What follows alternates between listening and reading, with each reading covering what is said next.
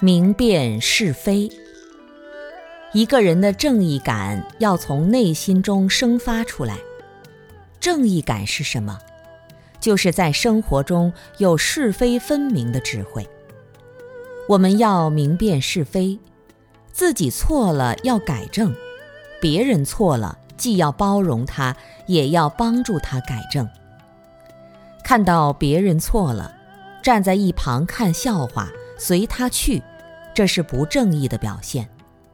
好的同参道友一定是一个善知识，看到你的错误，能够指导你改正过来。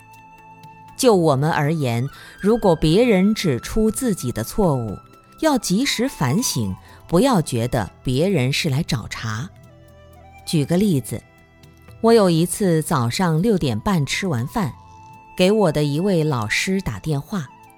结果他一接电话就说：“你干什么这么早给我打电话？你不知道我晚上睡得晚吗？”电话就挂掉了。要是一般的人可能会想，这个老师的脾气怎么这么差呢？但当时我很惭愧。我们出家人早上五点钟就起来了，到了六点半，早饭都吃过了，打电话觉得很正常。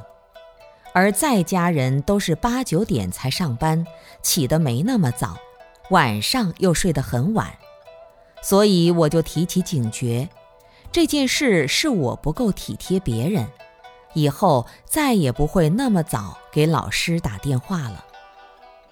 我们在生活中有些错误是由于自己的粗心造成的，别人提醒了你，哪怕态度不够好。